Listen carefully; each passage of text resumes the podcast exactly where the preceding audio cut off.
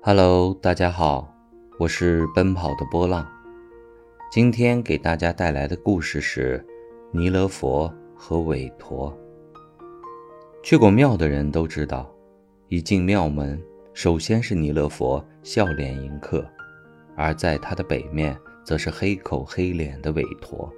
但相传，在很久以前，他们并不在同一个庙里，而是分别掌管不同的庙。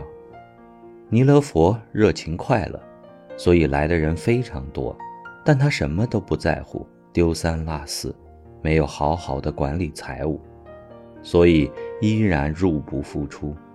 而韦陀虽然管账是一把好手，但成天阴着个脸，太过严肃。搞得人越来越少，最后香火断绝。佛祖在查看香火的时候发现了这个问题，就将他俩放在同一个庙里，由弥勒佛负责公关，笑迎八方客，于是香火大旺；而韦陀铁面无私，锱铢必较，则让他负责财务，严格把关。在两人的分工合作中，庙里一派欣欣向荣的景象。其实，在用人大师的眼里，没有废人。